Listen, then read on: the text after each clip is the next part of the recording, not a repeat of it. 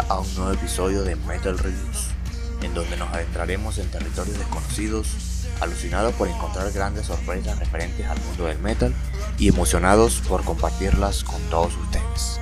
No olviden seguirnos en Facebook como Metal Reviews y en Instagram como Metal Reviews Official.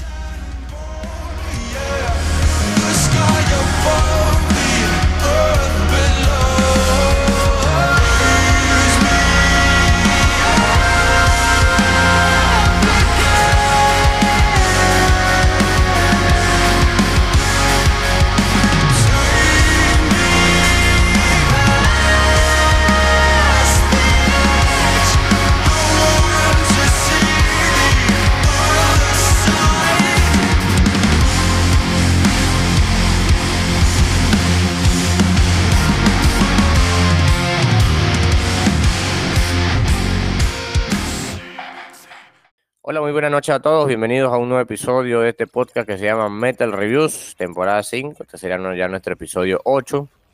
Luego de una semana de ausencia, que estuvimos por allí probando, bueno, queriendo experimentar con una nueva estructura que debutaría una semana atrás. Pero bueno, por problemas que salieron de nuestras manos no pudimos hacerlo, pero ya este, pronto, pronto pronto estaremos con eso y estaremos mostrándoselo a todos. De momento, acá estamos nuevamente, el equipo completo, Pablo González, Víctor Pignone y Antonio Herrera. Muchachos, ¿cómo se encuentran? ¿Cómo han estado? ¿Qué tal han estado sus días últimamente? Buenas noches, todo, bien por aquí. Este, bueno, digamos como que aprovechando también esta pequeña semana de intermedio para hacer otras cositas aparte, pero digamos como que todo bajo control, escuchando también los discos para analizar eh, en el episodio de hoy. Y nada, esperemos que todo sea del agrado y que, bueno, como dice Pablo, más adelante mostrarles esos nuevos formatos, esas nuevas cosas que, tenemos por ahí pendientes para, para traer también para darle un poquito más de variedad y más dinamismo al podcast. Entonces, bueno, esperemos que tengamos noticias próximamente. Bueno, muchachos, por mi parte, saludarlos a todos, a todos nuestros oyentes. Que bueno, he retomado el proyecto otra vez. Como seguramente se habrán enterado por el episodio anterior, yo estuve ausente, estuve viajando.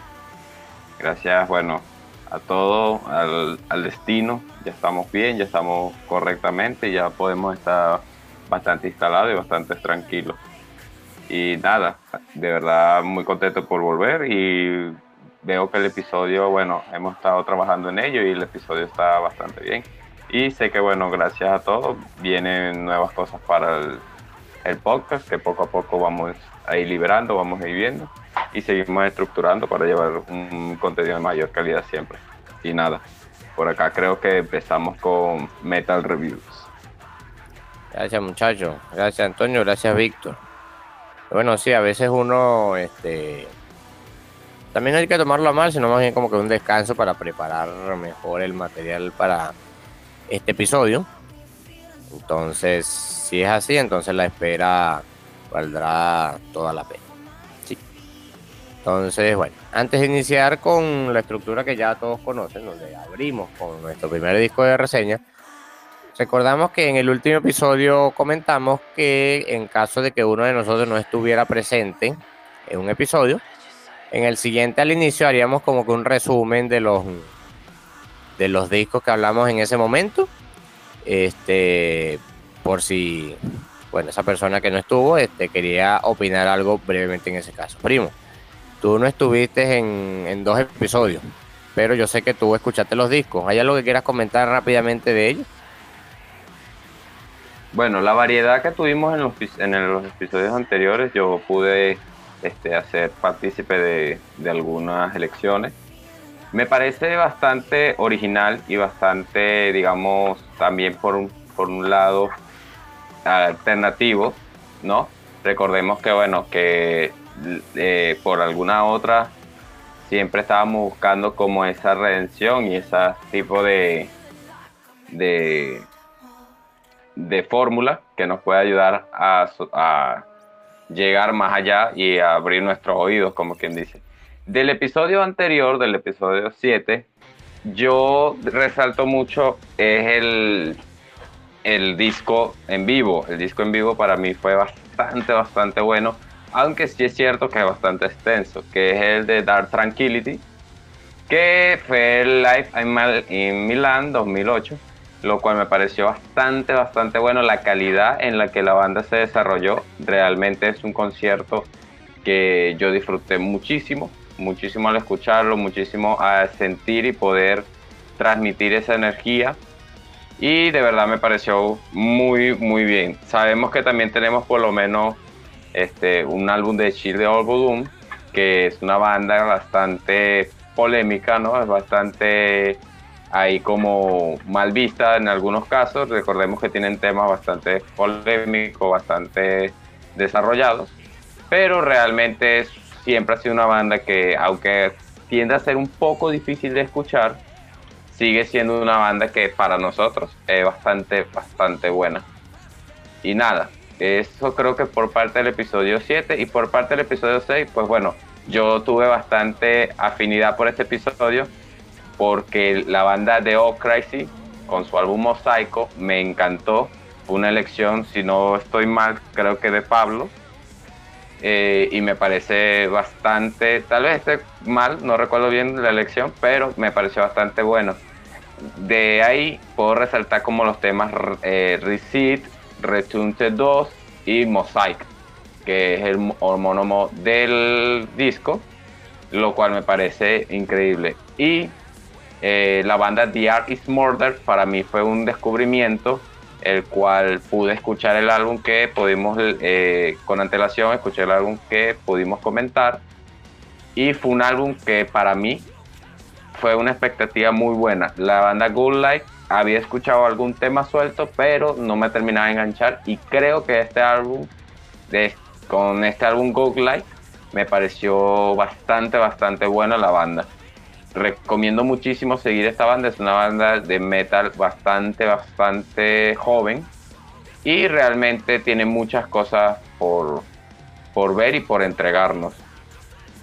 De, de los otros, bueno, el de Winston Temptation me pareció bastante llevadero, bastante tranquilo para, a mi parecer. Se es un poco fuerte y te toca algún tema que que sí me parece bastante analítico, pero es bastante, bastante agradable para mí. Y nada, creo que ese es mi pequeño resumen de los dos episodios. Tenía tarea por, por hablar y bueno, sé que podemos dialogar sobre estos episodios por mucho tiempo, pero este ha sido mi pequeño resumen del episodio 6 y episodio 7 de Metal Reviews. Gracias, Antonio. La, bueno, este, álbumes buenos se en ese episodio. ¿Recuerdan? En el episodio 6 reseñamos el Mosaic de Theocracy, el Godlike de Diarlis Murder y el ritual de. El Beat Out, perdón. Beat Out de, de Within Temptation. Y en el episodio anterior, en el 7, fueron tres discos: el Ring of the Reaper de Sorcerers, el United Conquer de Immortal Guardian y el Lunar de Solar Cycle. Y bueno, allí en los discos, en la el disco, el disco, cumpleañero que hablamos del Follow de Reaper de Children, tengo puedo, y el Where the Most Alive de Dark Tranquil. Dos bandas que, disculpe, ya habíamos, ya en los episodios anteriores del podcast hemos, ah, hemos hablado y digamos son bien queridas por, por todos nosotros. Entonces, bueno, un pequeño resumen allí de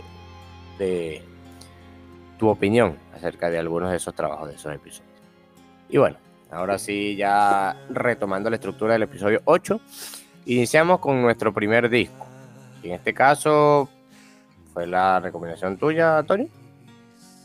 Y bueno, empezamos con una banda de Estados Unidos. Esta es una banda que, bueno, es mi primer acercamiento con esta banda. Escuchar un disco completo. Ya que en, digamos, situaciones anteriores solamente había escuchado temas así sueltos. Este, no había identificado los discos, pero no me había sentado así como que con calma y detenimiento a escuchar un disco completo. Y bueno, esta es la primera vez eh, que sucede eso. Y bueno, este, estamos hablando de la banda de Estados Unidos In This Moment con su disco Goat Mode, su octavo disco, que fue lanzado el pasado 27 de octubre a través de la disquera BMG. Es un disco que tiene una duración de casi 40 minutos, contiene 10 temas. Su formación eh, la componen María Brin en las voces, Chris Howard en la guitarra líder, Randy Weitzel en la guitarra rítmica, Travis Johnson en el bajo y Ken Dimmel en la batería. También contiene músicos invitados como Spencer Charnas de la banda Ice Night Kills, eh, que provee sus voces en el tema 8 llamado Damage. Eh, primo, eh, quisiera que tú iniciaras acá con la parte de tu opinión sobre este disco. ¿Qué tal te pareció? ¿Cómo lo catalogas en cuanto a género? algunos datos que hayas resaltado. Coméntenos a todos al respecto. Bueno, este, empezando con Good Mother de In This The Moment, es una banda un poco industrial, un poco metalcore, pero también le pone como al alternativo, ¿no? Digamos que es una banda que juega mucho con matices, tenemos una voz femenina que es bastante fuerte, también con algunos apoyos, como ya es de costumbre en muchas bandas, apoyos de vocalistas o de instrumentistas de otra banda que eh, se vuelven amigos. Recordemos que en Estados Unidos estas productoras como es Menji, que es bastante, digamos, familiar con algunas bandas y que tienen contactos y contratos muy buenos. Hay una curiosidad que quiero resaltar y quiero que quede plasmada en este álbum, es que uno de los de, las canciones de este álbum había sido single sol, suelto. ¿Por qué? Eh, aparece en John Wick 4, en el soundtrack, que es, si no estoy mal, en el, eh, en, el orden que te pone el Spotify, es I Will Die For You. Es una canción que pertenecía realmente a la productora de, de la película, el cual la banda decidió recomprar. digamos que hay un pequeño desbalance ahí a recomprar la, la, canción de su autoridad, ya que había sido usado por la película. Si, si somos muy fan de las películas de John Wick, podemos escuchar esta canción y recordarnos eh, esa pequeña, ese pequeño fragmento o eh, mayormente sale de fondo. Hablando de un poco de la banda, es una banda que yo sí estuve escuchando por mucho tiempo atrás no he escuchado disco completo, este es el primer disco que realmente me he enfocado y me he puesto a analizar como tal, porque también es, digamos que hay varios temas sueltos que se han hecho bastante, bastante populares. Em, mayormente películas de acción, digamos que la productora con la que ellos trabajan siempre ha tenido ese tipo de contactos y ha parecido bastante aceptable para el grupo, para las personas en general.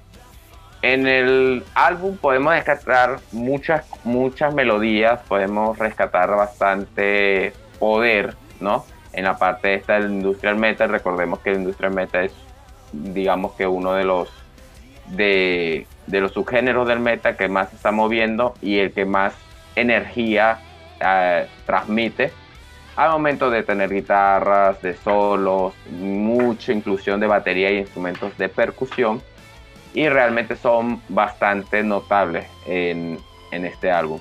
La banda, como bien dices, fue fundada en 2005 en Los Ángeles, maestre, siempre eh, con, la, con María Prink como vocalista principal y la guitarra de Chris Howard, que fueron eh, miembros y siguen siendo miembros activos de la misma banda. Digamos que estos han sido los fundadores y ha sido un trabajo bastante, bastante llevadero. En el, si me hacen elegir entre el top 3, yo escojo el tema homónimo de este disco, que es el de Good, Mo Good Mother. También el tema que le sigue de Purge me pareció increíble. Y Sanctify of Me, o Santifícame, que bajo el contexto que nos trae el álbum, incluso desde la portada podemos entender un poco el contexto. Creo que son los, temas en la que la banda apertura y en la que la banda te enseña y te demuestra de lo que está hecha y de lo que viene. Recordemos que son bandas bastante jóvenes, son bandas que tienen menos de 20 años aproximadamente y sentimos que todavía nos quieren entregar más y por nosotros es bastante, bastante bueno. Esos son mis tres temas a resaltar.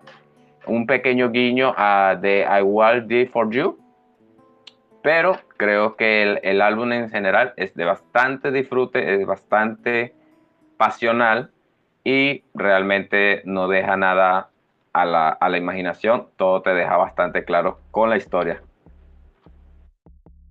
Ya, Antonio, de verdad, gracias por abrir nuestros análisis del, del primer disco de este episodio. Gracias por bueno, esta información del tema del soundtrack de John Wick, no lo conocía. Este, y bueno, creo que coincidimos en eso, que fue la primera vez que escuchamos un disco completo de esta banda. Víctor, de tu parte, ¿qué tal te pareció este trabajo? ¿Qué detalles quieres mencionar aquí a todos?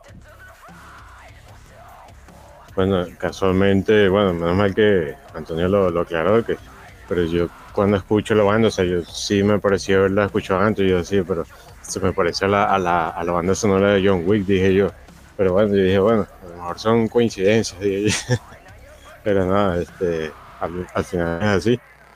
Y sí, realmente eh, que me gustó bastante ese hecho de, bueno, un metal industrial, con todos esos toques, digamos, como que esa mezcla de eh, efectos electrónicos así difusos, eh, con algunos toques también de, de metalcore ahí, y que de verdad que se adecuan todos muy bien con, con la voz de, de su vocalista para mí, por lo menos, una de las cosas que más destaca de, de este trabajo es la, perdón, la interpretación del, de la vocalista, que, que, de verdad que la forma en que, eh, que, se adapta cada canción, la forma de interpretar cada una a medida que avanza el disco, de verdad que, que, sorprende bastante. Esa forma que llega a ser los, los guturales increíbles y que en otras ocasiones llega, digamos, como que a mantener una voz más, más melódica, de verdad que es digno de, de admirar.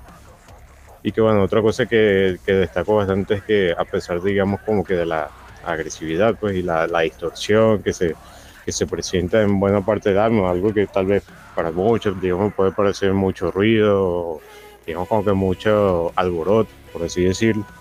Eh, igualmente, digamos, como que hay muchos de los temas que llegan a, a enganchar muy fácilmente porque digamos como que mantiene un equilibrio entre todos esos elementos o elementos fuertes por así llamarlo y unas partes más tranquilas digamos como que con ciertos toques más, más de pop que digamos como que hay un fácil engancho para, para el público y que creo que también eh, encaja muy bien y que de verdad se hace muy muy fácil para, para escucharlo y poder disfrutarlo a la primera.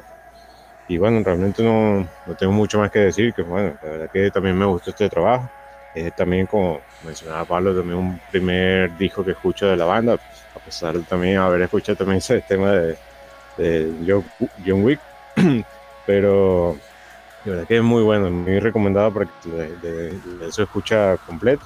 Tal vez si no son muy afines a escuchar eh, metal industrial, pueden darle igualmente esa oportunidad porque tan, tan, como que tan pesado, tan fuerte por, por ese estilo no, no llega a ser y se puede disfrutar igual de, de, cualquier forma. Entonces, bueno, también le doy esa aprobación ahí.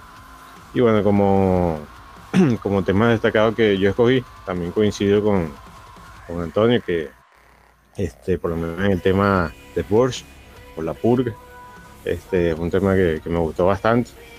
Eh, Sanctify Me también es otro tema que, que, me gustó, igualmente. Y en el que tal vez eh, varió un poquito ahí en la selección fue en el tema Fate Bringer, que es un tema, ya el penúltimo tema del disco, que, que de verdad que me, me, gustó bastante cuando lo escuché y bueno, digamos como que lo quise seleccionar entre, entre este top 3. Y bueno, ese es mi análisis de este trabajo. Gracias, Víctor. Este, bueno, coincidimos. Este, confirmamos que coincidimos los tres que fue nuestro primer acercamiento con un disco completo de la de mi parte, bueno, este, el metal industrial no es un género del que, bueno, yo he escuchado mucho, digamos que no es mi taza de así decirlo, pero sí hay trabajos que, bueno, que hemos reseñado acá, que he escuchado, Lord of the Lost, cuando hablamos de, de Fear Factory, entre otras cosas que, que escuchan. Sin embargo, este, mi historia con este disco fue de la siguiente manera. Cuando, bueno, como había mencionado de la banda, había escuchado temas sueltos. Y una de las cosas que me faltaba un poquito digerir era que, no sé, había un detalle allí en la voz que como que no me cuadra. Eso hablando de discos anteriores.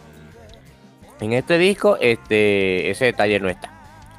El estilo de la voz y la técnica que se usa es otra. De hecho, creo que en todas las canciones la, la voz está como que con efecto. Este, no sé cómo se llama ese efecto, pero sí lo he escuchado en, otras bandas de metal industrial. Más que todo, en, por ejemplo, en los trabajos de Marilyn Manson está presente Este, y la, me pasa que este disco yo lo puedo dividir en dos mitades, la primera mitad y la segunda. En cuanto a la primera mitad, fueron temas que cuando los escuché me costó digerirlo. Digamos por eso, no estoy muy acostumbrado al género este, o quizá también porque esperaba otras melodías y otras cosas y me encontré otra cosa distinta. Entonces, no es que sea malo, pero como dije, este, quizás porque no estoy acostumbrado a escuchar este género.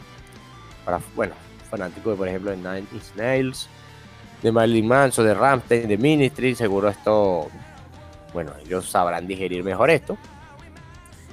Y bueno, ya este eh, no encontraba cuando finalizaba el disco. Sin embargo, a partir de la segunda mitad, que yo la, la califico a partir del, quinto tema, a partir de Skyburner, todo cambia. Digamos, si las canciones mantienen una estructura que si era lo que tenía pensado, si me agradaron.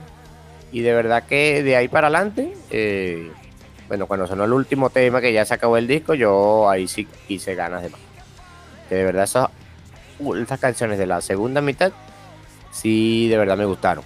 Este disco arregló ese detalle de la voz que no me, digamos, no me llamaba la atención de esos temas que había escuchado de discos anteriores de la banda. Está arreglada en este disco. Y si digamos, me vuelvo como que más afín al metal industrial.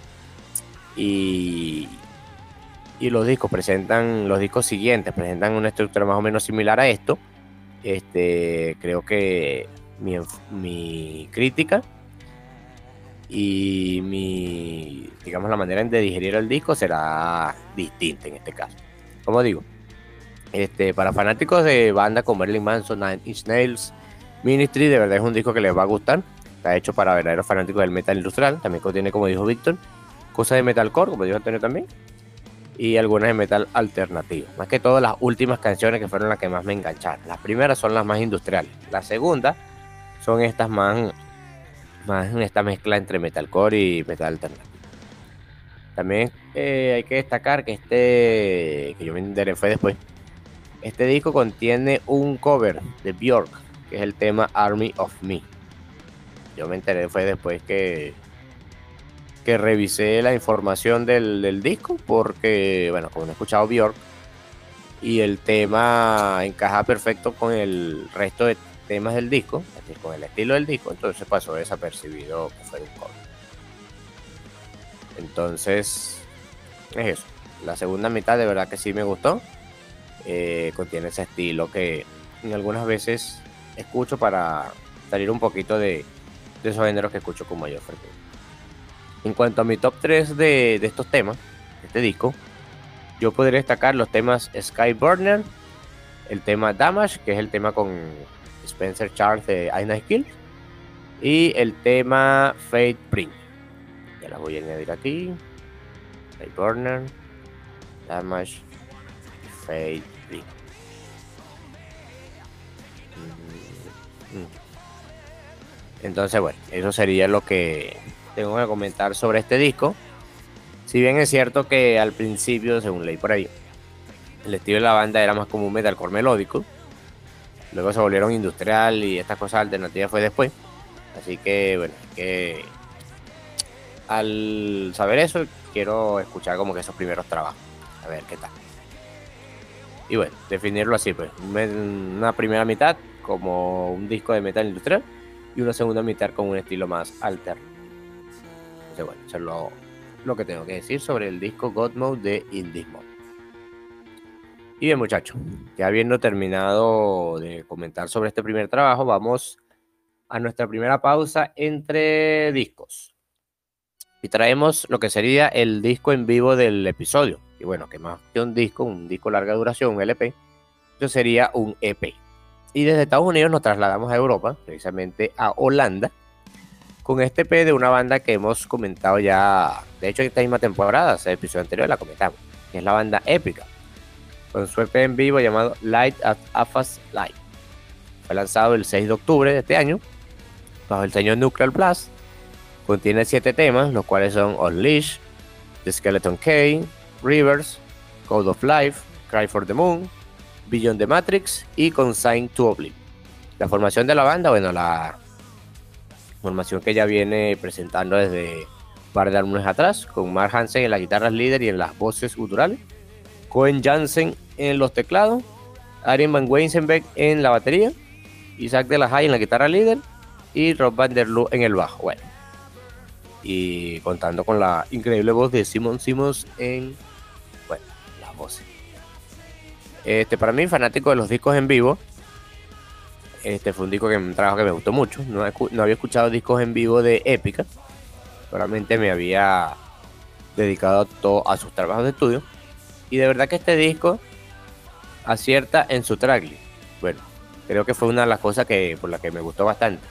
Porque son temas que he disfrutado bastante cuando he escuchado su versión en estudio. Por ejemplo, The Skeleton Key, Rivers. Aquí la, digamos, la, pareció más sorprendente que su versión de estudio con la participación de los miembros de Apocalíptica.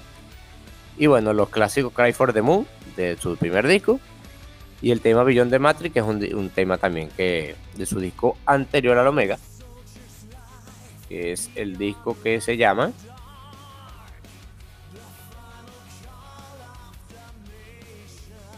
el disco que se llama The Holographic Principle.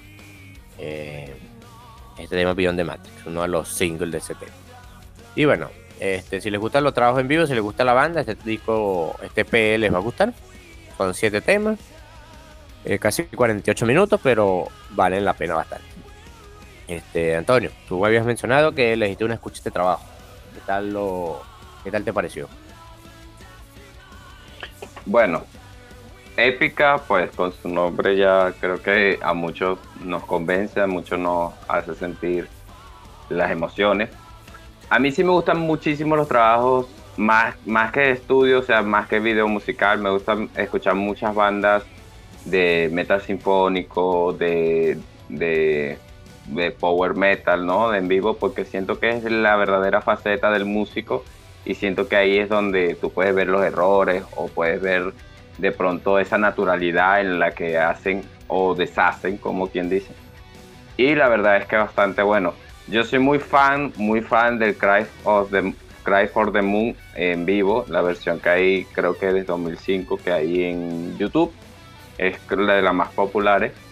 Y bueno, uno de estas, de lo que me sorprendió al, momento de escuchar el Rivers con Apocalíptica, es que esto, digamos que fue la participación en conjunto que viene haciendo Apocalíptica todo este año y parte del año pasado con la banda épica. De hecho, más que todo con su vocalista, que han sacado, si no estoy mal, tres, tres singles, a los cuales de verdad ha sido muy bueno. Recordemos que bueno, la banda apocalíptica y la banda épica en este momento están culminando su gira mundial. Recordemos que bueno, épica se centró un poco más en países más comerciales Apocalíptica se hizo más en nuevos países, que por lo menos primera vez creo que va a Perú, primera vez que va a Ecuador, al cual se presentó en los meses de abril y marzo. Y realmente ha sido bastante, ha sido una mezcla bastante buena. Un Leash siempre ha sido un tema opening de naturalidad, o sea, es algo que la banda explota y cada vez que puede en presentaciones siempre tratan de integrar un poco de, esto. Creo que es un tema main.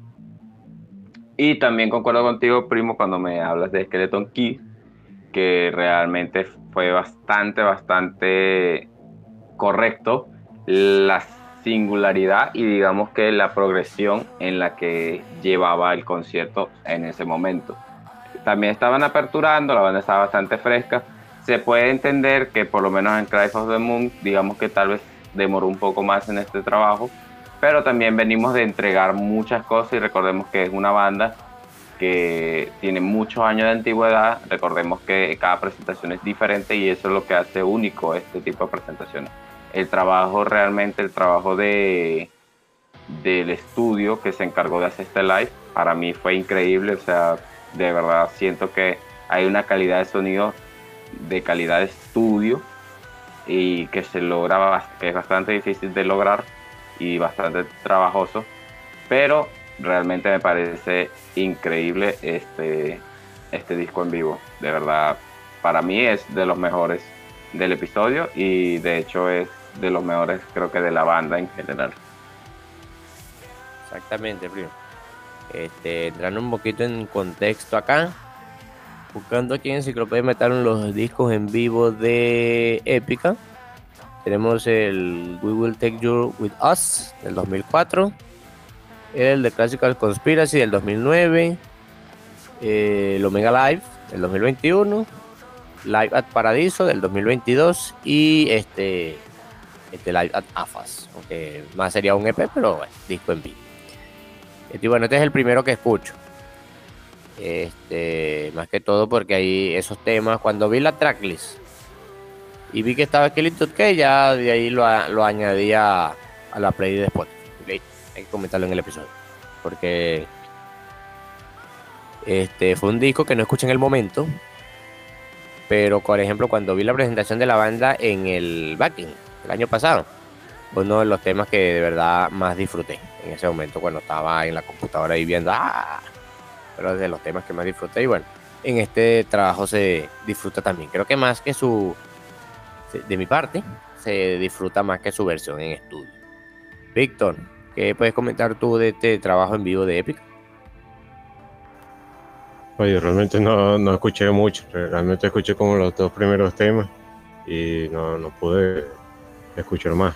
Pero realmente de, de Épica, bueno, realmente creo que tanto en el estudio como pues esta presentación en vivo creo que siempre está, que de verdad que lo logra hacer, por ejemplo, en, ese tema de, de Skeleton Kid, verdad que, bueno, ya lo hemos mencionado, ya bastante acertado en esa selección y de verdad que es una interpretación muy, muy buena y que, de verdad que, digamos como que lo, que se contiene en el estudio tampoco eh, queda muy alejado de lo que logran sobre el escenario. Entonces, bueno, verdad que por parte de Epica no hay, digamos, como que no hay mucho que reprocharle en, esos aspectos.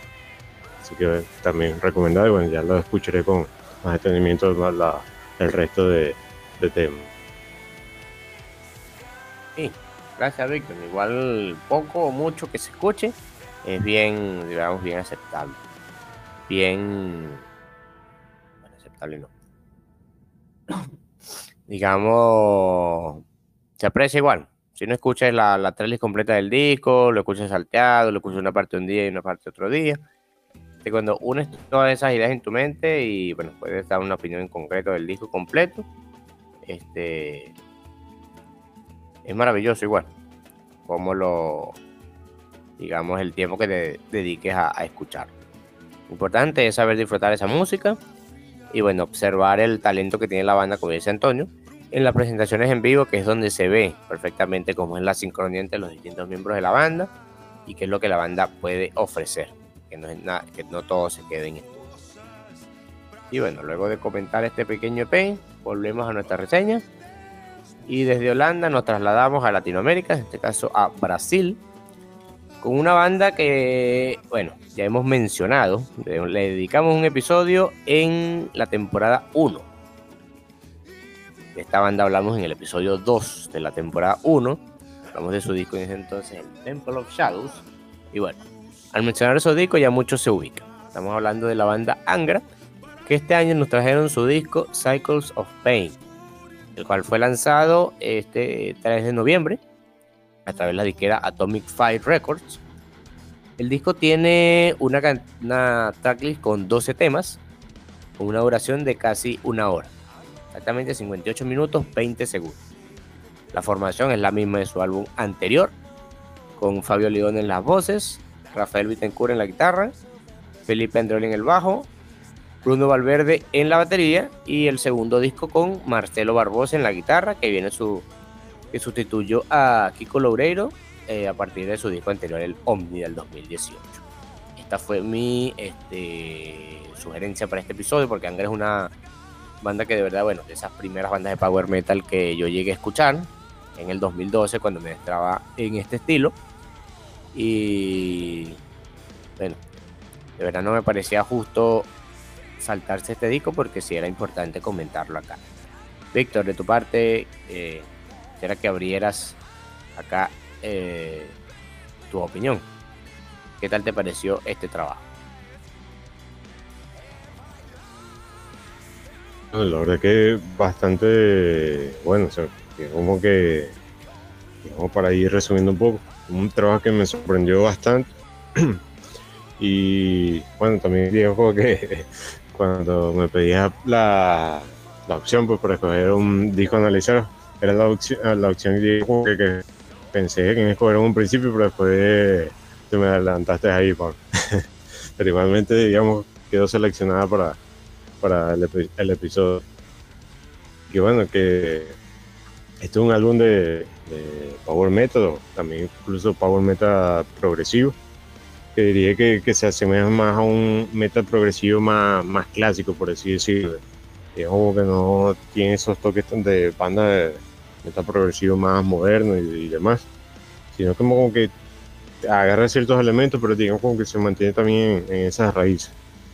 Y bueno, que se nota que cada uno de los puntos de, este álbum fue realizado con, con cuidado y con bastante precisión para lo que digamos que eh, lo que quería lograr la, banda para que realmente consigue enganchar con un metal eh, un power metal progresivo con en algunas partes que va digamos más a, lo extremo más más veloz y demás.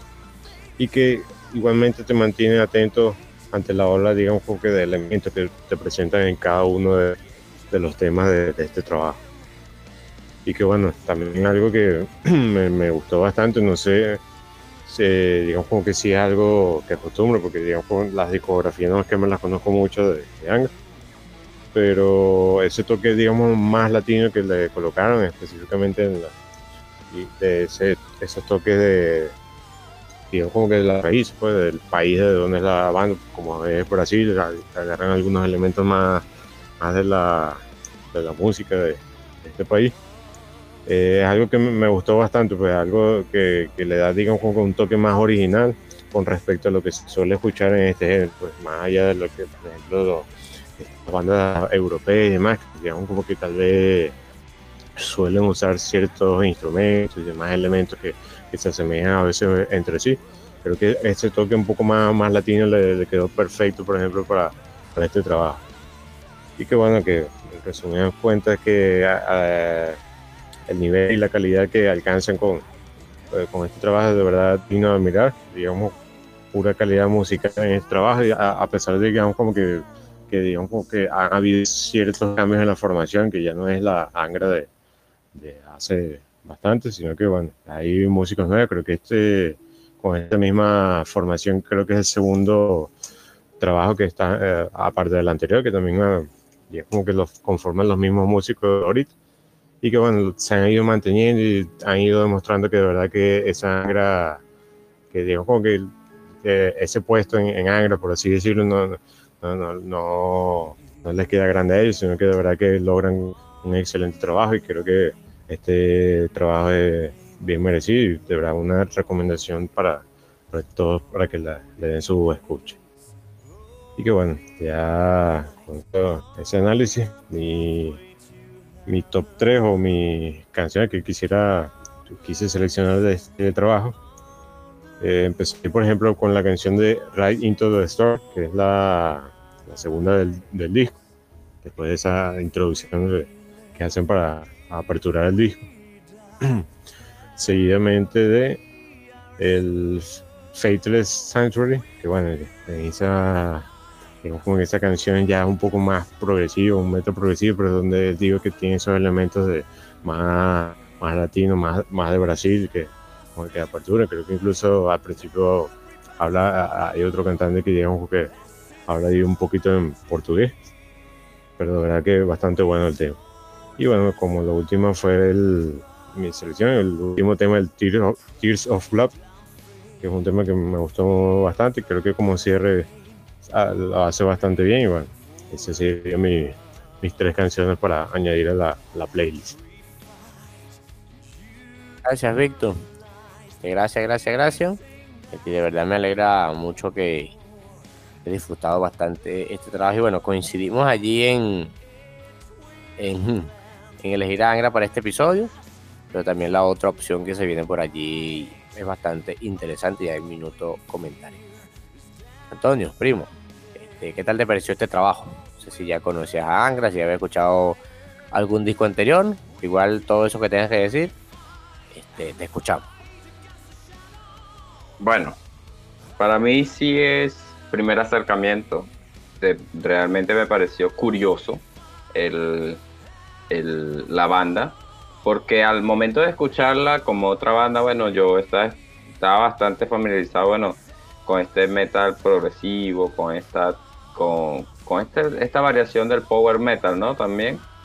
Y yo sentía así como como que había algo, había un, toque, un diseño diferente a la ecuación básica y me pareció bastante curioso hasta que descubrí que, bueno, que mi, mi pequeña perspectiva era que no era una banda americana, es una banda de acá del sur, de nuestro país vecino, como lo es Brasil, el cual da mucha, el contexto de saber de dónde viene la banda y de su procedencia, da mucho a entender el porqué de su estilo que dentro del power metal es un poco peculiar.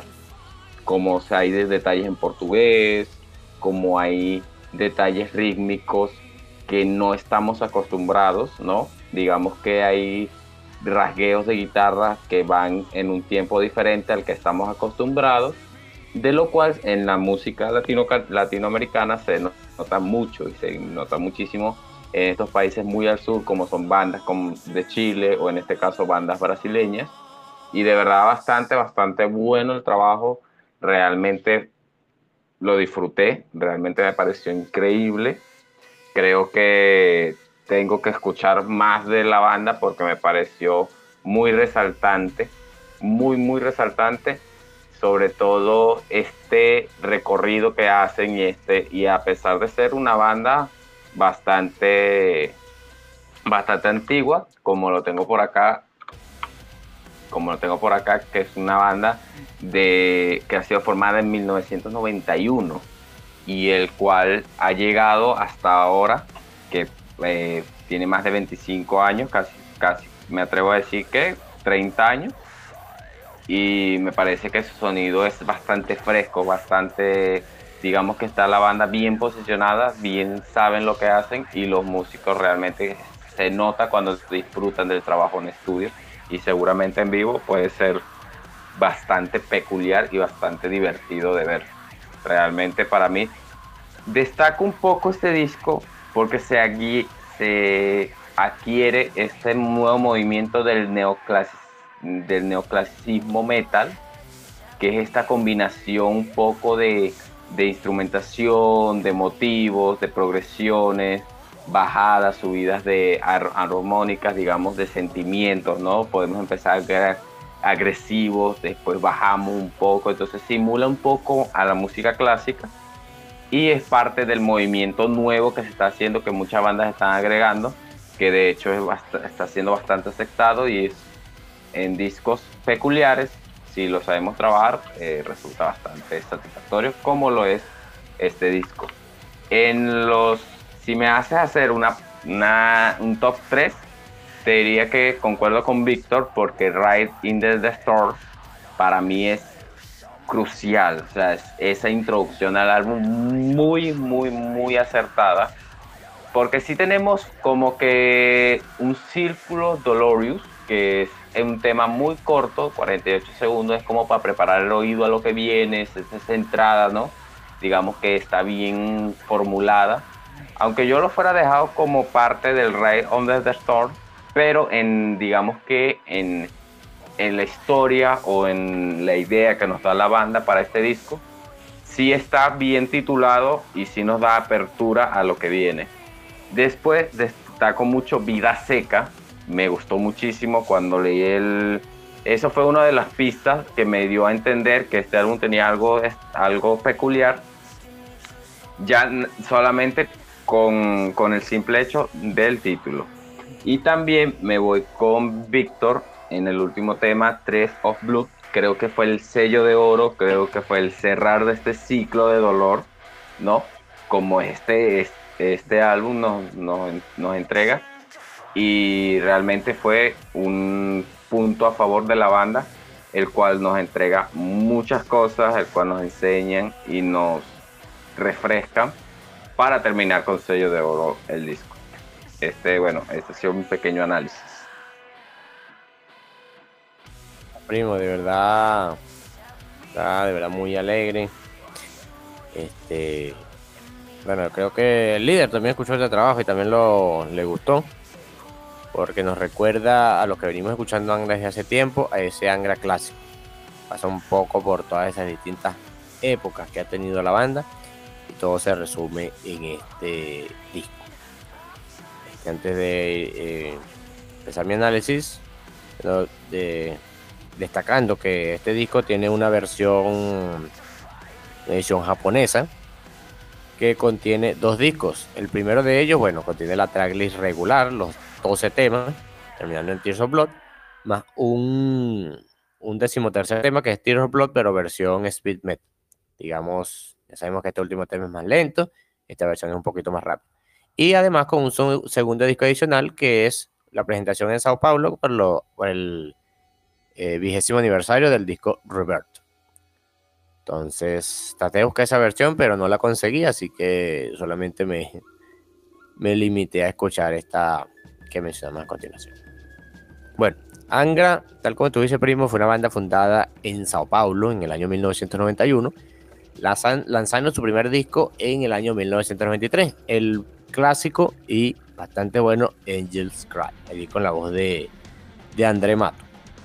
Este, lo que destaca de Angra, lo que destacó a partir de ese trabajo que se bueno, fue evolucionando en lo siguiente, fue esta mezcla, bueno, primero que todo que parecía una, una banda europea, era el power metal que no se veía por hacia este lado del mundo, ni siquiera su variante norteamericana, sino más bien el practicado en Europa, más melodía, más ese estilo algunas cosas progresivas, algunas cosas de música sinfónica, metal sinfónico, y también destacaban esas cosas del metal neoclásico. Yo pensé que, bueno, con los discos anteriores, con los discos siguientes, al Angel's Cry se iban perdiendo, pero tú, Antonio, mencionaste que eso está, sigue presente en otro, digamos, a través de otros elementos. Y bueno, es algo que no sabía ya. Este, empapo con esa información. Eh, bueno, hablando este, del Cycle of Pain, el disco que nos reúne en este episodio, de verdad es un disco que, bueno, es el tercer disco con Fabio Leone, Fabio Leone, luego del, del Secret Garden del 2014 y el Omni del 2018. Algo que destaca de este disco es que recuerda un poquito esos discos clásicos de Angra, donde eh, empezaba con una intro, seguido de un tema bastante veloz y bastante potente. Recordamos que en el Secret Garden empezaba con Newborn Me, un tema no tan speed, y que bueno, era raro para un tema que abría un disco de Angra. Y en el Omni ya sí tenía un tema clásico speed metal, power metal, que abría el disco, pero carecía de esa intro. En este Cycle of Pain eh, retoman eso, retoman eso que se ve en el Temple of Shadow. Por eso este disco lo comparé mucho con el Temple of Shadow, que es ese disco que mencionamos en el en Metal Review en la temporada 1, el episodio 2, cuando el líder y yo comentamos sobre este trabajo. Es un disco que trae de vuelta esos elementos nativos de Brasil, esa percusión, esos, esas voces en el idioma nativo de la banda que no se veían en, los discos anteriores. Bueno, sí, pero bastante, bastante poco en comparación a discos como por ejemplo el Holy Land o el mismo Temple of Shadows. No, en las canciones no predomina ese power metal rápido. El que crea que Angra al ver que es power metal No piensa que se va a encontrar un disco donde todas sus canciones presentan esa estructura veloz y solo veloces y baterías con doble bombo a mil por hora. Este disco es bastante variado. Temas más power speed metal, temas más progresivos, por ejemplo, Dead Man of Display es uno de ellos. El Tide of Change, parte 1 y parte 2, esos temas lentos de Angra que explotan más adelante, están presentes acá. Tal como vimos, por ejemplo, en esos discos, en el Aurora Consortium también se vio eso y en el Temple of Shadows también. Vida seca con este, tu parte lírica mayormente en portugués, trayendo de vuelta esos elementos, raíces de, la banda que, bueno, se vieron más, su mayor apogeo en el Holy Land, están presentes acá. Entonces la mezcla de todos esos elementos que vimos en, distintos discos anteriores es algo que los fanáticos de Angra, que nos, digamos, disfrutamos mucho sus discos clásico, eh, nos da cierta nostalgia y le da un plus a la escucha que le damos a este trabajo. Pero es un trabajo que me gustó bastante, creo que con este... de estos discos de la era Fabio León es el que más me ha gustado, porque es eso que me, causa esa nostalgia. Me, digamos, me transporta a esos años para allá 2012, 2013, donde empecé a escuchar Angra y empecé con esos discos clásicos, el Rebirth, el Temple of Shadows, el Cry, el Holy Land. Este, me hace volver a esos viejos tiempos. Y de verdad es un disco, bueno, recomendado de verdad al 100%. Si no conocen a la banda, pueden empezar con este, sí. Porque esta es la esencia de Angra. Esta es la esencia de Angra y bueno, este, se tardaron 5 años, en 2018 que lanzaron su Omni para traernos este Cycle of Pain, pero de verdad es algo que valió bastante la pena. En mi top 3, este, yo concuerdo con ustedes muchachos con el tema Ride into the Store, porque de verdad es el opening perfecto para este trabajo. Seguido con el Time of Change parte 2, porque nos presenta ese tema lento, que no todo es velocidad, que explota más adelante, pero sigue manteniendo esa esencia de tema más tranquilo, digamos una calma luego de la tormenta. Y bueno, seguido del tema, otro tema veloz del disco, su penúltimo tema que es el Generation Warriors. Entonces esos tres los añado a la playlist para que le den una escucha. Y si les convence, bueno, escúchense el disco completo porque de verdad no se van a arrepentir del tiempo que le tomaré escuchar. Recomendado al 100%, Angra con su Cycle of Pain. Y bueno, ya terminando nuestro análisis del, segundo disco, de nuestra segunda pausa entre reseñas. Y bueno, de Brasil nos vamos a Estados Unidos con esta banda eh, pionera de lo que sería el metal progresivo.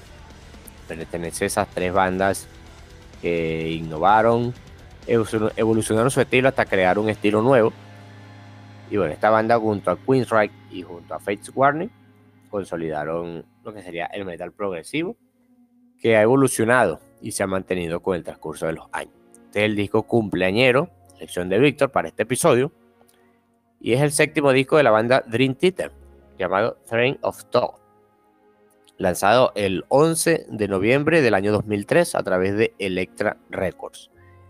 Contiene una duración de casi 70 minutos, Contiene solamente 7 temas, pero digamos que el más corto de ellos dura 2 minutos 57 y el más largo dura 14 minutos 16 segundos.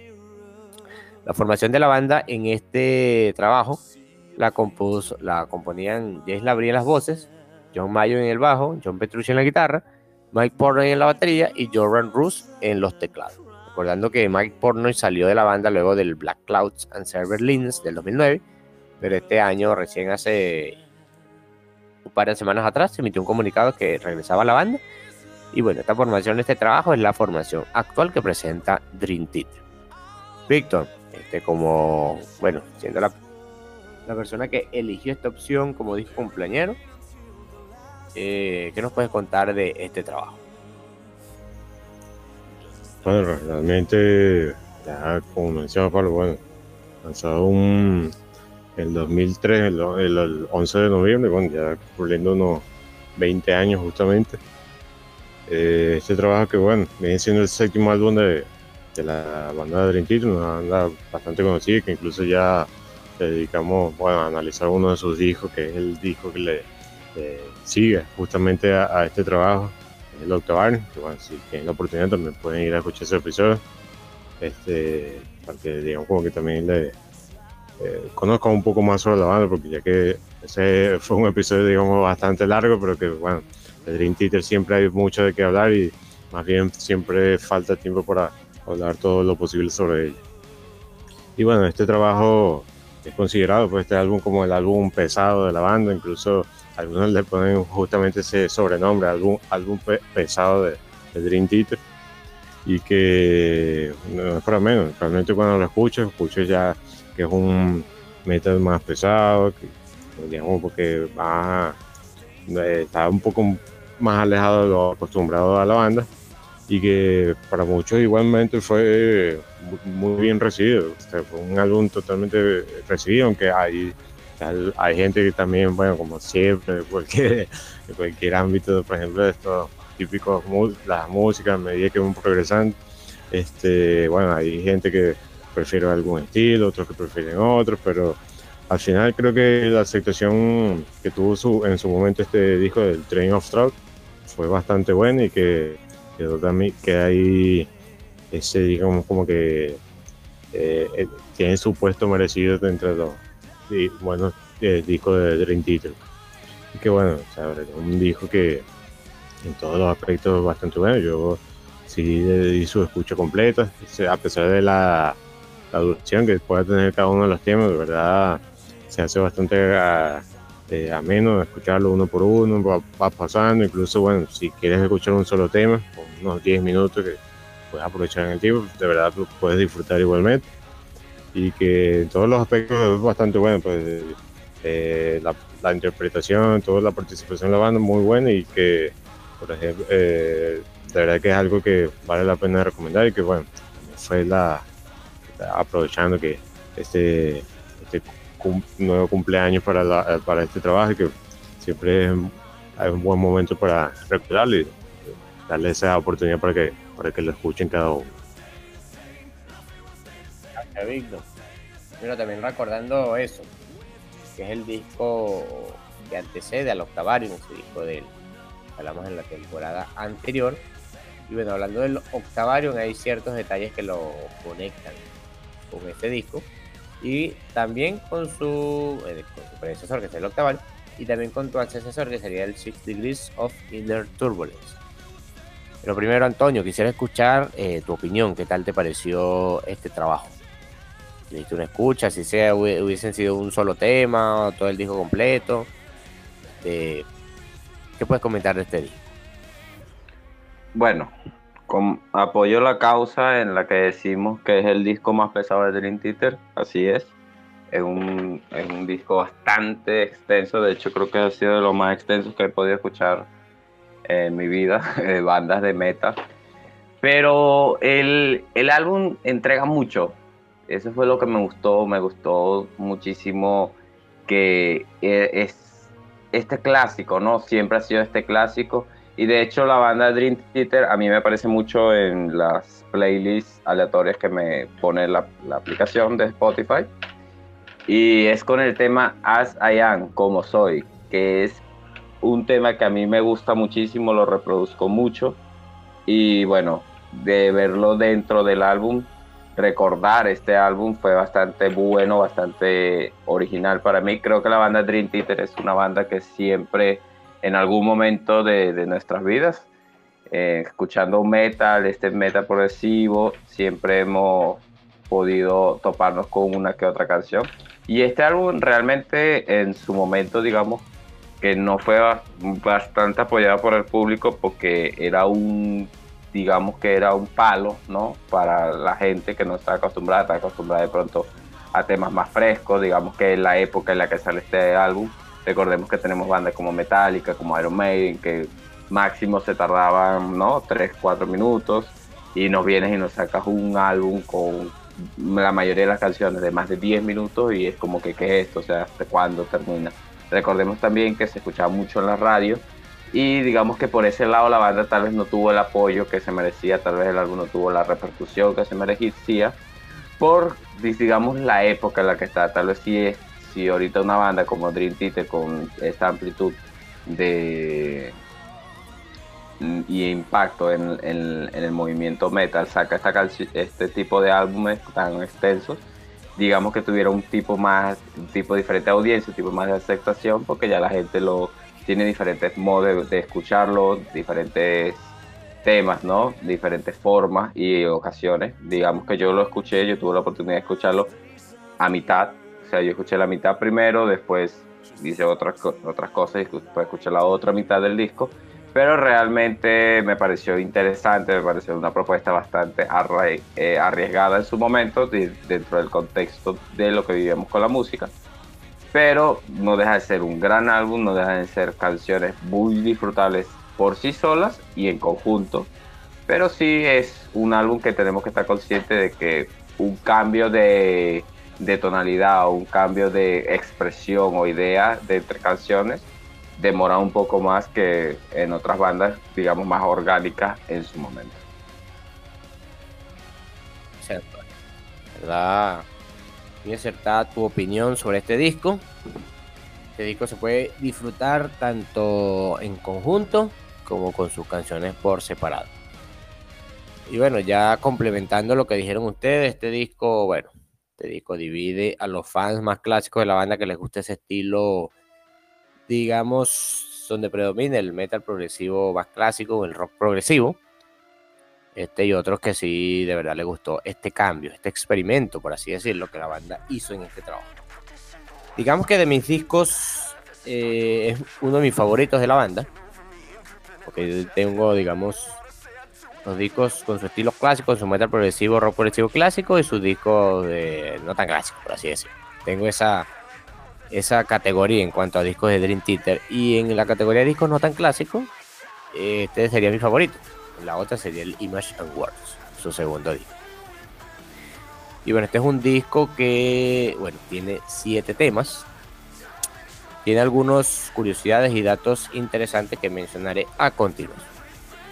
El disco empieza con el tema Esa ya.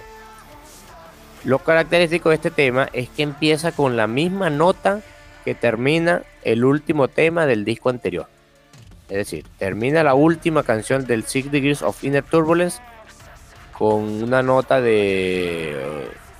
Una nota sintetizada, si mal no recuerdo, que se va, puede decir, desvaneciendo. Y en este disco esa misma nota va apareciendo para dar paso ya a la estructura como tal de esa ya.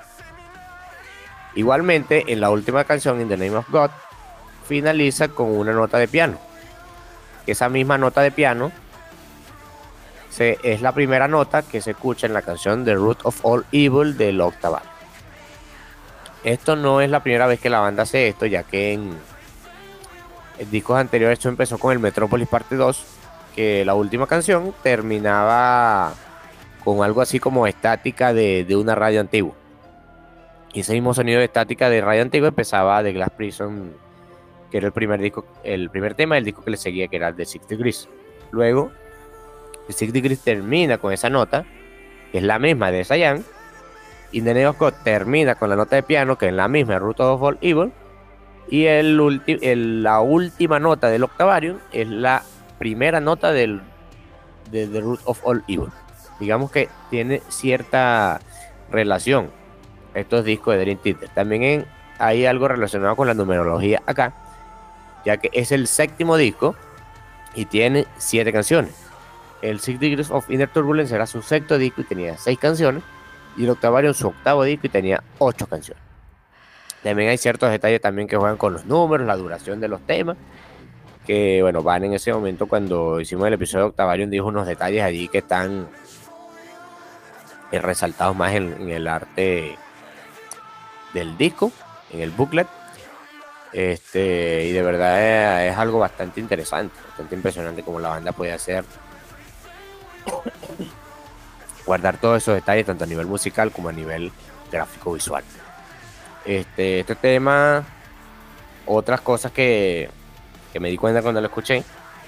Ustedes, yo no sé muchachos si también se dieron cuenta, en que el riff inicial del tema Esayan es el mismo riff de, bueno, es similar al mismo riff de la canción Enter Sadman de Metal. Quizá en otra tonalidad, pero es muy similar. No sé si fue coincidencia, si fue intencional, pero lo encontré así similar.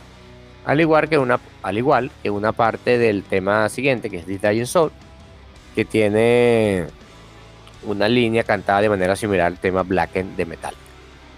Otra cosa también que este tema de This Dying Soul es el segundo de la suite de los 12 pasos de Alcohólicos Anónimos, compuesta por Mike Porno, que contiene, este, ya les digo, son 1, 2, 3, 4, 5 temas de esta suite.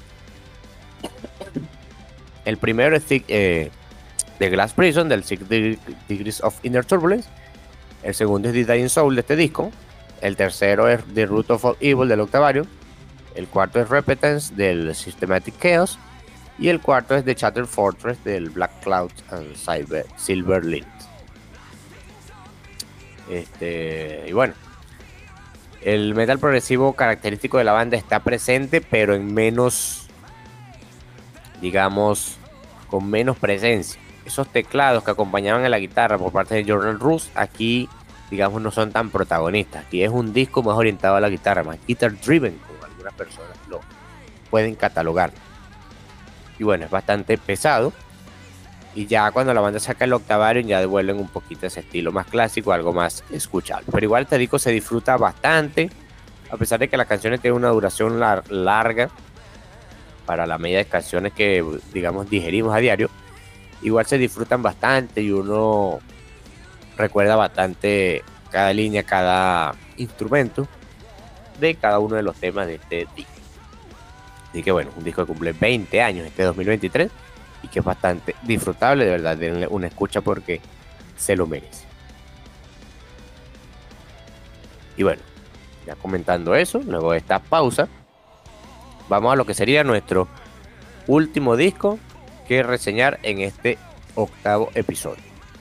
Luego de Estados Unidos nos vamos a Europa otra vez, esta vez a Austria, con esta banda que, bueno, fue una banda fundada en el 2001, que en el 2007 lanza su disco Words Untold and Dreams Unlight.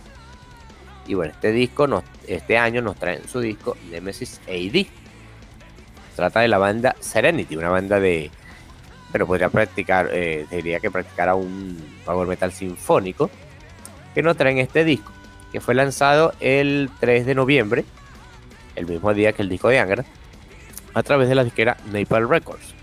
Es un disco que contiene 11 temas, pero serían 10, ya que su décimo primero sería una versión orquestal de, su, de uno de sus temas anteriores de una duración de un poco de más, de 45 minutos.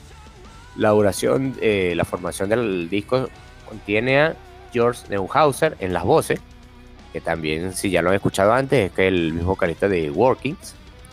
Andreas Schwifinger en la batería, Fabio Diamor en el bajo, Christian Herndorfer en la guitarra, que es el mismo guitarrista de Beyond the Black y Marco Pastorino en la guitarra, que es el vocalista de otra banda que ya hemos reseñado, que es Wonder. Entonces, Víctor, esta fue tu sugerencia, tu opción. Coméntanos, ¿qué tal te pareció este trabajo? Gracias, Pablo. Este, bueno, realmente, bueno, para empezar este trabajo me, me pasó algo raro con, con él. Realmente, a primera, a, primero escucho un poco, digamos como que las primeras canciones como para ver si lo seleccionaba, pues, para ver si me gusta, como para seleccionarlo, como opción para analizar. Y bueno, ya después que lo, les digo, para seleccionarlo eh, luego cuando lo escucho, digamos, como para su pues, llega, digamos, como que un punto en que algunos temas como que no me, no me terminaba de convencer. La cosa es que, bueno, dándole una segunda escucha con un poco más de calma, de verdad pude apreciarlo muchísimo mejor.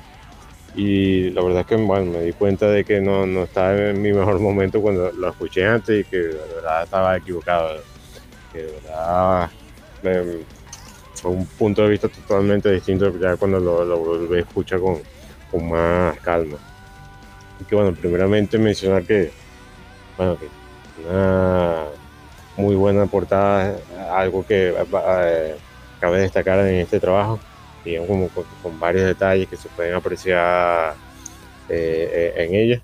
Y bueno, ya justamente que por la temática, pues la que trata, o el tema principal por el que trata este disco, ya que bueno, este es un álbum que tiene como eje principal justamente es el arte eh, del pintor Albrecht Dürer, o bueno, creo que en, en, español lo traducen como Alberto Duero, y que bueno, musicalmente, por esa parte, esto es un trabajo de power metal con ciertos toques progresivos que transmiten un aura mágico.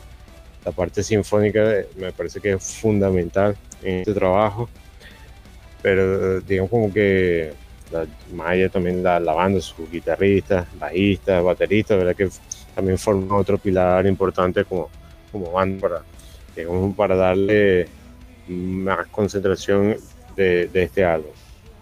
Y bueno, por otro lado, la voz melódica de, su vocalista, George Neuhausen, de verdad que es increíble.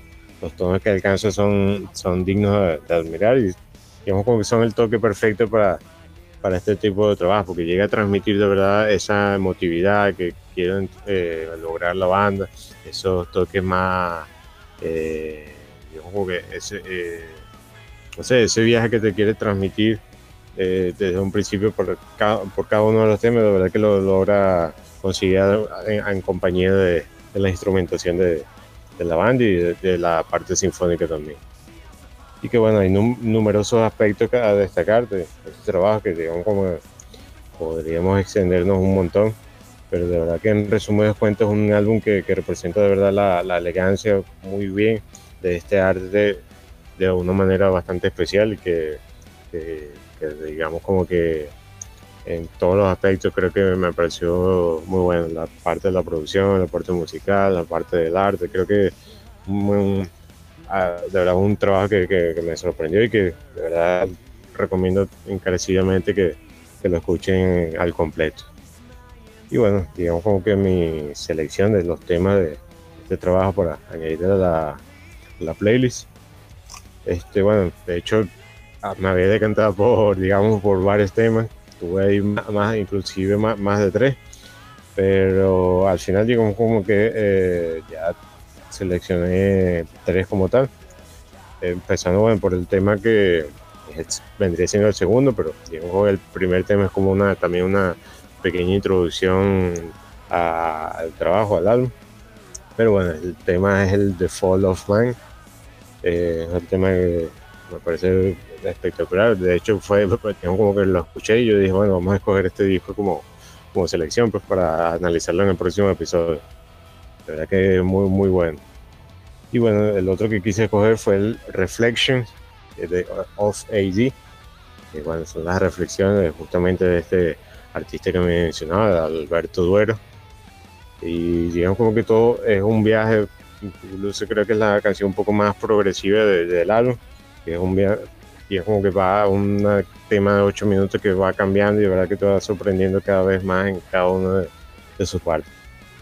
Y la otra que eh, me gustó bastante fue la canción que le sigue justamente, la canción Song of Justice, que es una canción que, de verdad que me, gustó y, aquí se seleccionó también para añadir ahí a la, a la playlist. Entonces, bueno, de verdad que les recomiendo nuevamente escucharlo al completo ese trabajo y de verdad que no, no, no van a perder el tiempo con ello, de verdad vale la, pena totalmente.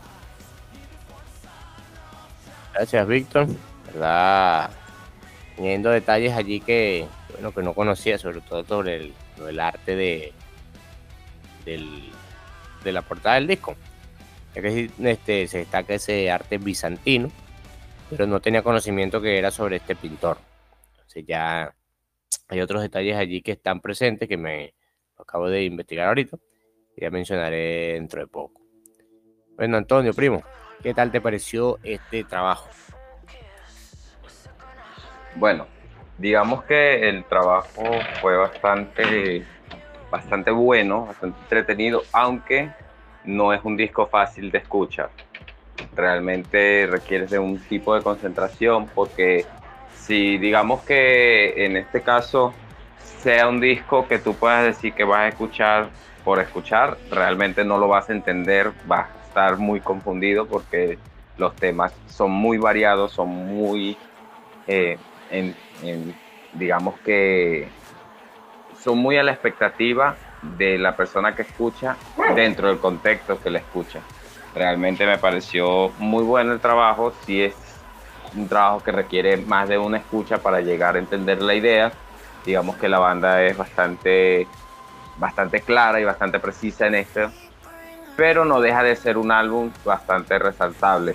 Aunque me sorprende un poco, ya que tiende a tener temas bastante pesados, pero dentro del contexto creo que encaja muy bien. Tal vez digamos que faltaría un poco más de, de una calma, tal vez, ¿no?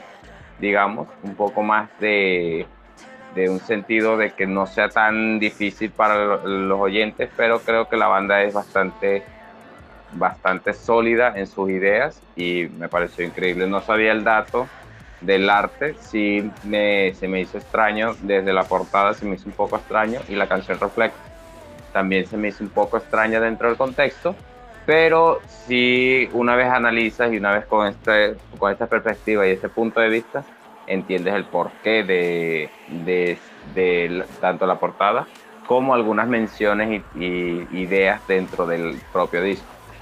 En mi top 3 yo sí puedo agregar eh, que concuerdo con Víctor con The Fall of Man, que es la segunda eh, canción que nos, nos entregan.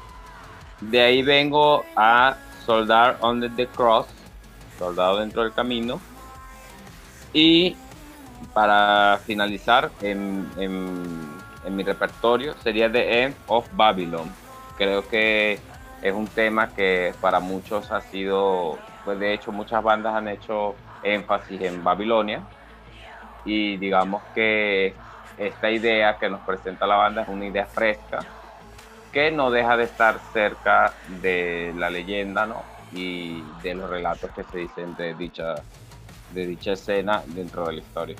Creo que ese sería mi top 3 y realmente espero que la gente le dé más de una oportunidad al álbum porque sí la necesitaría para poder comprender y englosar toda la idea de la banda.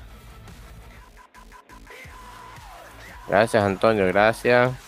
La verdad que este fue un episodio donde los tres estuvimos, este, bueno, de cierta manera, eh, coincidimos en nuestra buena recepción de estos trabajos.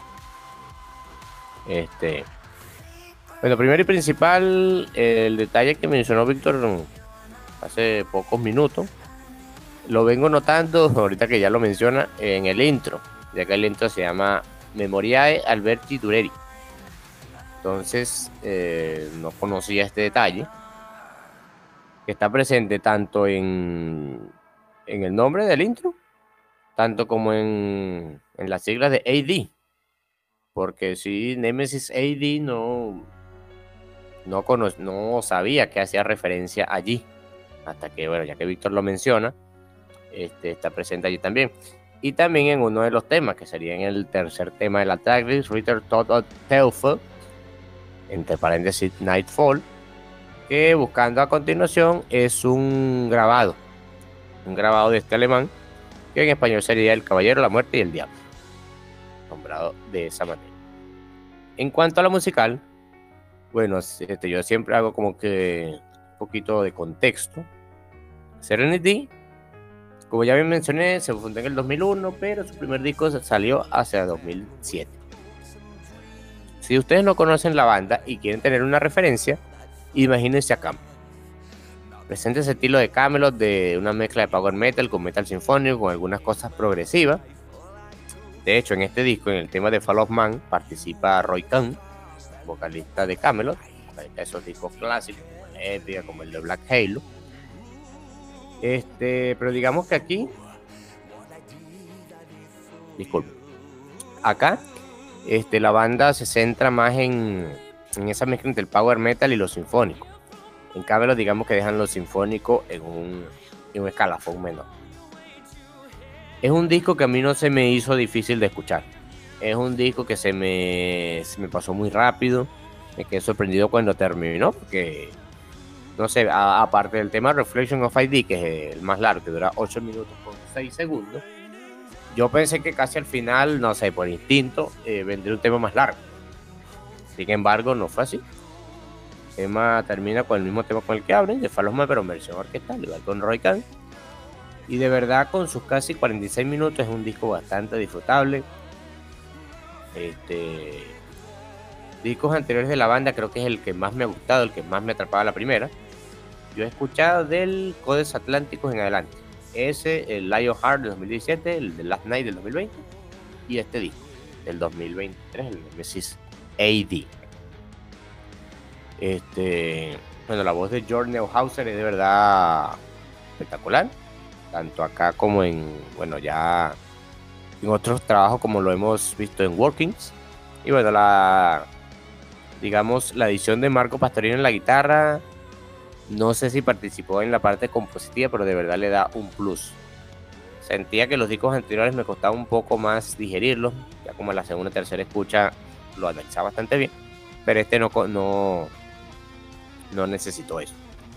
De hecho, un detalle también interesante es que el tema Reflection of ID presenta una estructura que digamos, empieza como un tema más calmado, como algo así de ópera metal, y luego explota como que en el puente. Y luego, eh, otro podcast, bueno, podcast amigo, que sería powermetal.cl, mencionaron que este es un tema más un tipo Avantasia. Y después yo me puse a escucharlo y es, tiene razón.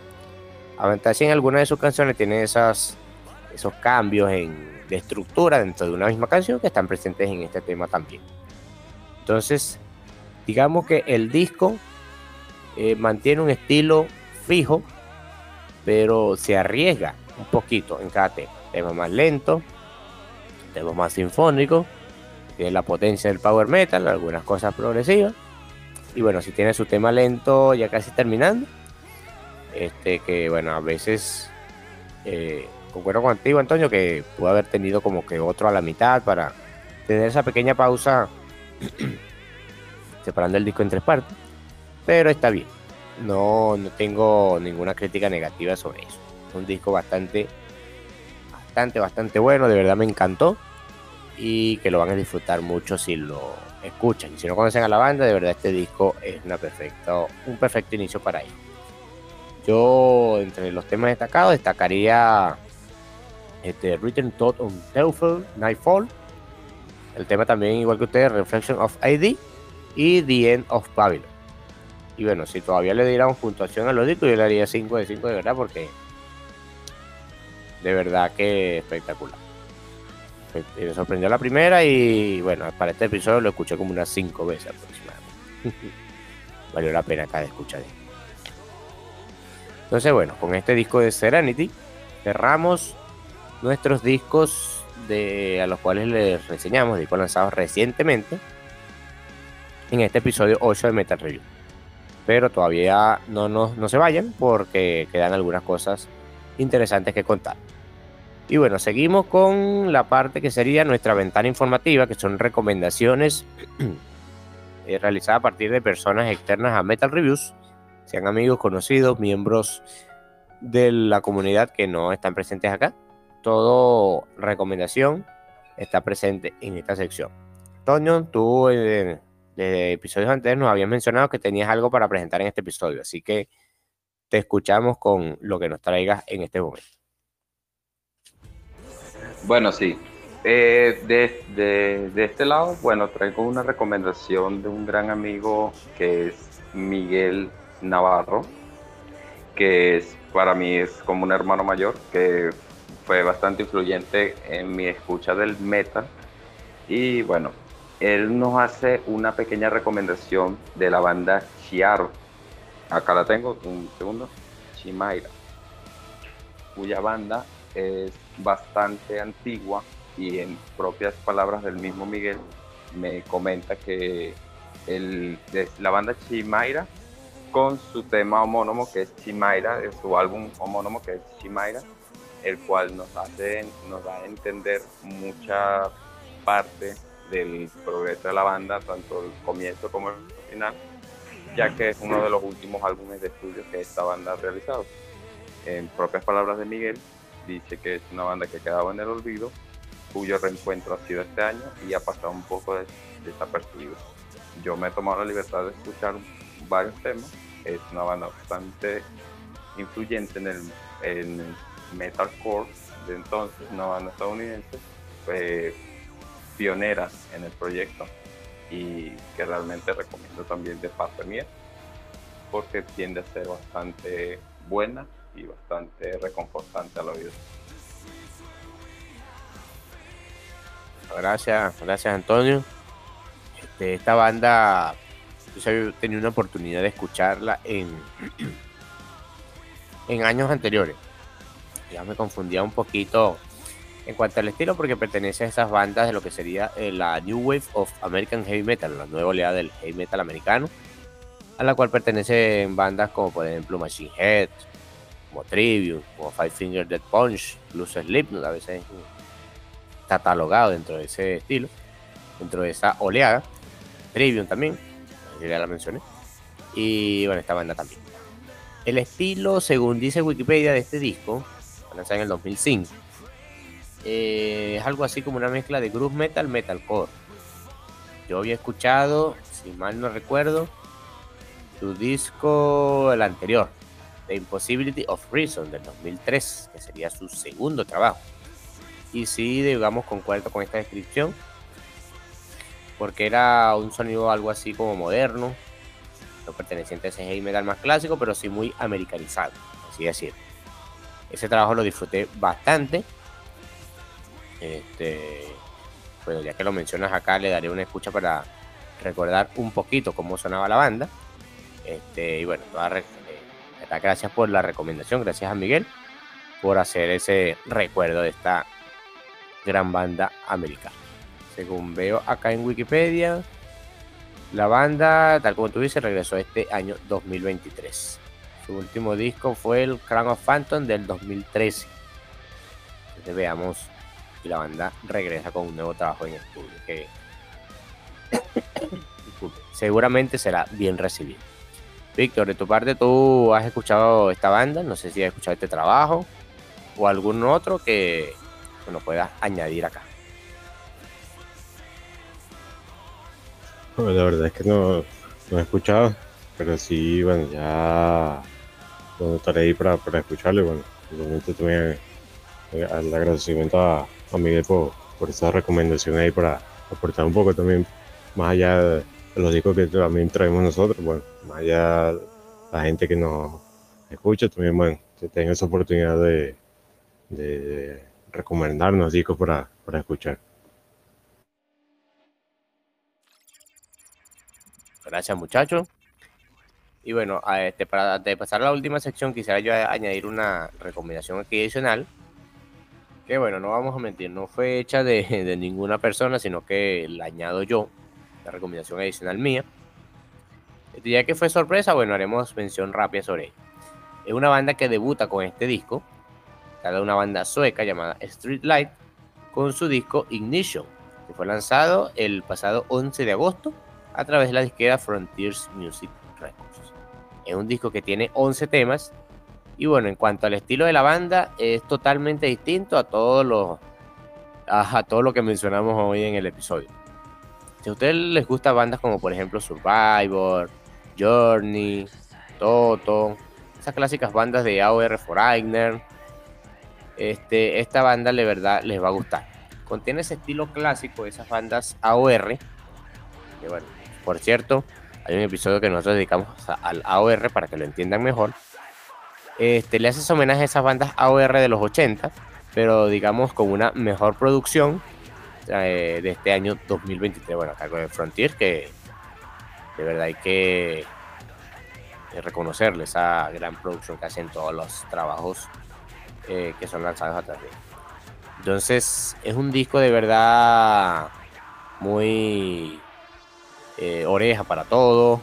Pueden ponerlo fácilmente en su casa mientras están haciendo algo. No importa si a alguien no, no le gusta el metal, no le gusta el rock, ese tipo de música, porque de verdad que es una música que van a disfrutar. Como nuestros padres, familiares, como nosotros mismos. Si les gusta ese estilo clásico, Algo así como, bueno, ya Víctor y yo mencionamos en ese entonces el líder. Este, bandas ya más modernas, como por ejemplo Brother Firetride, The Nightfly Orchestra, eh, One Desire, este disco de Streetlight de verdad les va a gustar. Bueno, yo temas que destaco, que añado a la playlist, bueno, el tema con el que inicia, que es Hit the Crowd, y el tema con el que finaliza, que es Malibu Pie.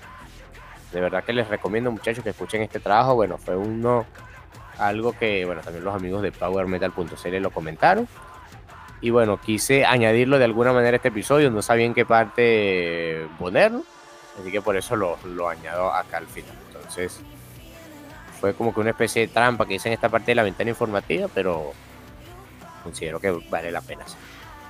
Y bueno, ahora sí pasamos a lo que sería la última sección, que sería la recomendación off topic, aunque Antonio, tú tienes algo que añadir acá en esta sección. Entonces todo lo que no sea disco musical lo añadimos acá también.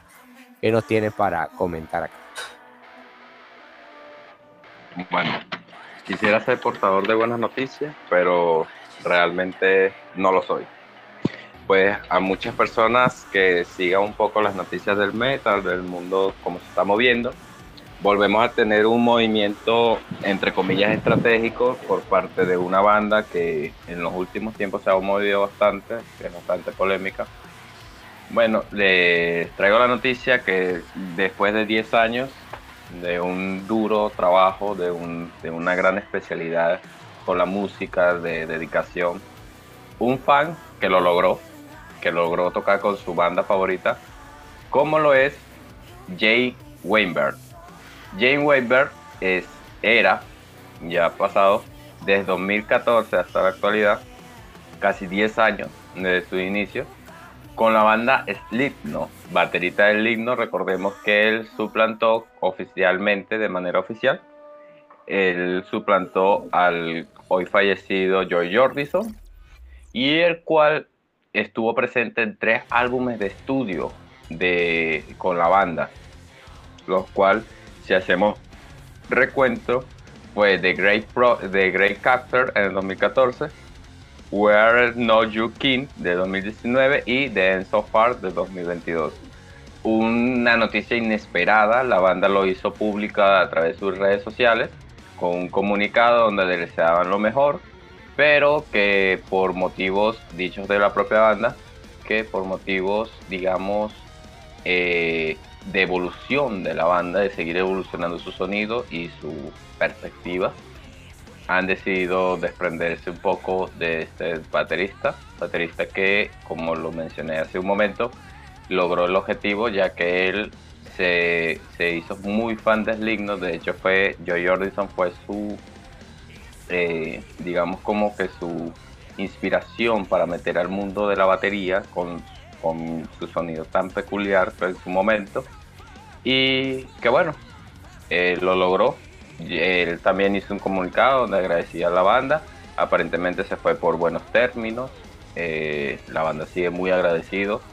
Pero ya a partir de desde esta semana pasada ya se ha dejado de ver y de vincular a Jay Weinberg con, con la banda para seguramente, este, digamos que dar inicio, ¿no? Todavía no se sabe bien quién puede ser el reemplazante. Recordemos que está dejando, realmente es un puesto con mucha carga.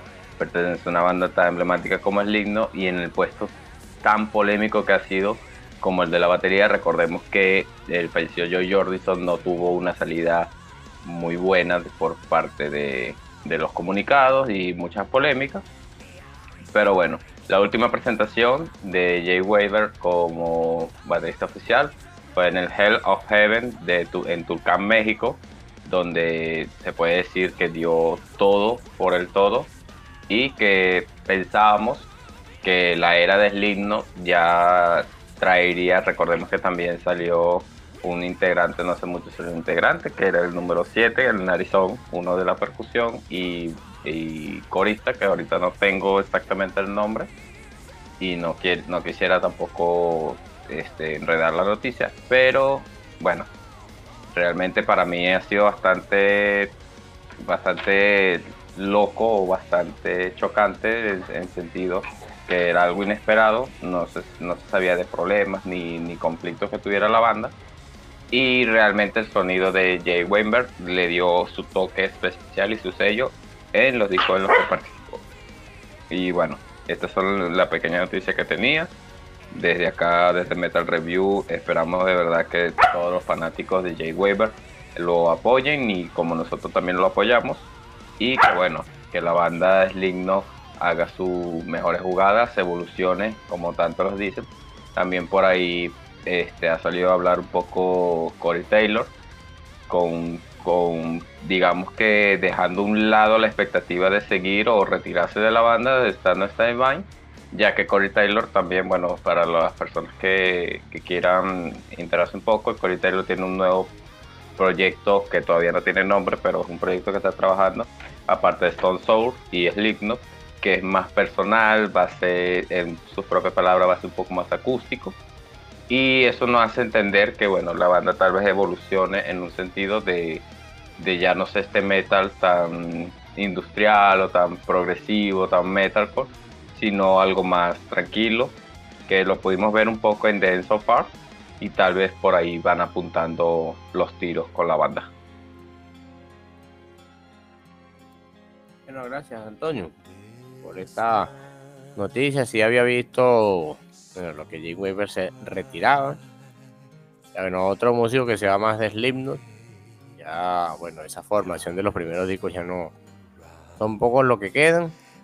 Bueno, sabemos que, bueno, como tú dices, el narizón, que es Chris Fane, que es el que encargaba de la percusión, salió también de la banda. Este, Craig Jones, que era el que tenía la máscara con los clavos y eso, que era el de los sintetizadores, también se salió de la banda. Y bueno, Joey Jordison que salió en ese momento.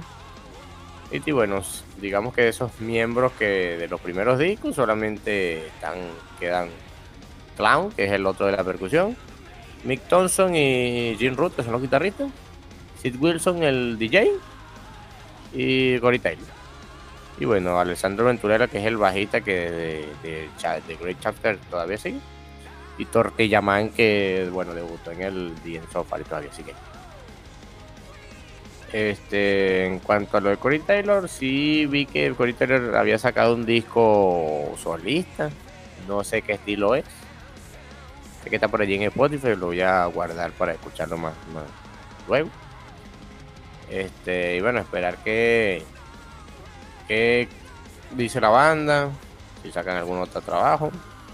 Y en Sofá a mí sí me gustó y de verdad que esa energía que tiene el lindo de verdad me gusta porque no es un estilo este, que consuma más actualmente, bueno, antes sí bastante, pero ahorita no tanto, pero bueno, desde el disco de Enzo Fire, de verdad que me quedaron ganas de seguir escuchando más de lo que la banda puede ofrecer, así que esperaré que más este, comunica la banda.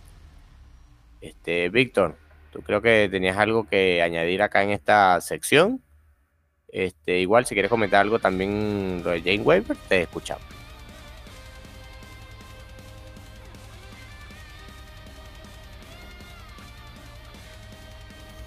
Perdón, se me había quedado el micrófono aquí. Pero nada, este, la noticia también sí la, vi, o sea, vi justamente cuando la, banda publica el, comunicado. Y bueno, también de verdad me impactó, pues, porque pienso que también el trabajo que había hecho pues, durante todos esos años había sido bastante bueno. Y que bueno debe ser supongo que por una nueva una nueva orientación un nuevo camino que quiere tomar la, banda supongo yo. Pero bueno ya esperaremos a ver a ver qué, noticias trae la banda con respecto a eso. Y bueno el trabajo de el trabajo de proyecto que tiene ahorita yo como solista, realmente tampoco no lo pude escuchar, pero bueno, ya lo, lo escucharé a ver, qué tal, pero sé que es algo que fue totalmente ajeno a, a y que, que, si es algo, digamos, más personal de él, que bueno, él mismo lo, lo, lo catalogó como que bueno, este es mi, mi, trabajo personal y es algo que me quiero dedicar por, por los momentos, entonces bueno, esperaremos también que, que noticias nos trae la banda y ya lo estaremos comentando más adelante aquí en, en algún episodio.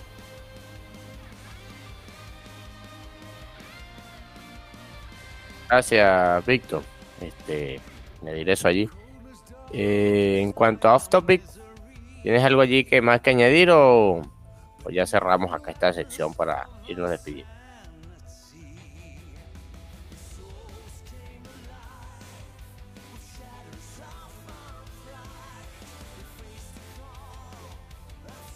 Creo que a Víctor se, se le fue el audio. sí, bueno. No, perdón, perdón. el problema aquí con. eh, no, este, realmente no tengo más nada así off topic. No sé si. A ver. No, eso me ocurre algo así. así de repente. Pues. A ver. No, realmente no tengo así algo por lo menos. Ya para el otro episodio les, les traigo algo. Bueno, para el siguiente episodio ya nos, digamos, reunimos algo allí que podamos mencionar acá. Igual la selección no quedó vacía y ya, bueno, trajimos mucho a este episodio donde, bueno, reúne de nuevo a, nuestra formación de nosotros. Entonces, bueno, ya esto sería lo último que les traeremos en este episodio. Bueno, fue un episodio más largo que los dos mm, anteriores, ya que estamos los tres, más opiniones eh, que mostrarles donde bueno, nos pasamos por distintos estilos, el metal más industrial con Indie Moment, el metal progresivo Power Metal con esos elementos característicos de Brasil con Angra, y el Power Metal sinfónico progresivo más europeo con Serenity. No hablamos de metal sinfónico de épica, como dijo en vivo, la pesadez de este lado del Dream Theater con el Train of Thought, y bueno, esas recomendaciones de off topic de Shimaira y esas recomendaciones adicionales, perdón, de Shimaira y Street Light para que lo escuchen, también van a estar allí en la lista de reproducción del episodio. Además de los temas que cada uno de nosotros destacó de cada disco. Así que bueno, mi recomendación es este eh, recomienden este episodio.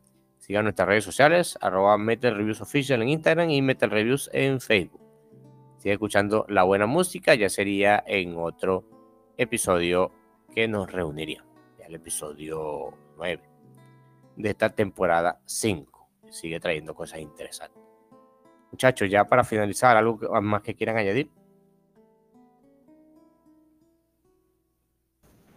Bueno, por mi parte, despedirnos, chicos, desearles todo buenas noches. Eh, bueno, a los que a nosotros y bueno, a los que nos escucharán en, en horarios nocturnos, digamos pero realmente un episodio que disfruté, disfruté bastante los discos, disfruté bastante el análisis y el buscar toda la información. Realmente ha sido un, muy divertido, bastante extenso y recordando bastante, bueno, recuperándonos de estos días de descanso y de mi falta por los dos episodios. Pero nada, de verdad, muy agradecido chicos, les deseo de verdad que sea una buena semana a nuestros oyentes que disfruten mucho los discos, es mucho metal bastante variado y bueno, nos dejamos de estar siempre activos y siempre trayendo lo mejor que desde nosotros y nuestros mejores análisis de manera personal. Yo me despido por acá y les deseo a todos de verdad que sigan escuchando mucho más metal. por mi parte también aprovecho a despedirme. Realmente ha sido un episodio bastante bueno.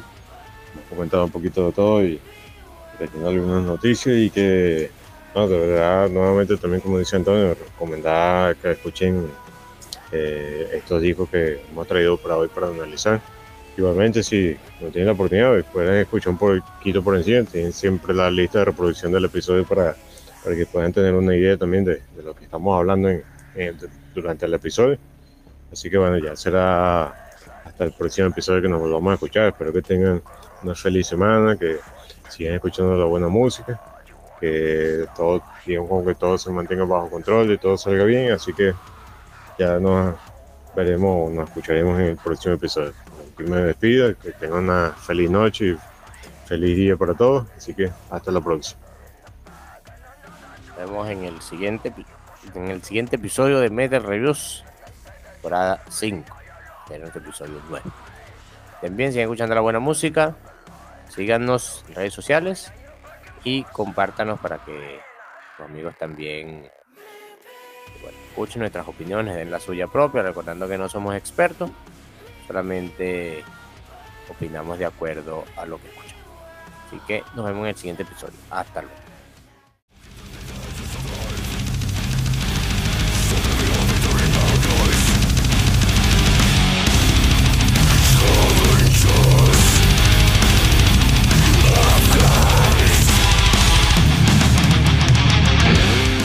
hacemos la invitación al próximo episodio para seguir en este viaje de descubrimiento alucinante. No olviden seguirnos en Facebook e Instagram. Hasta la próxima.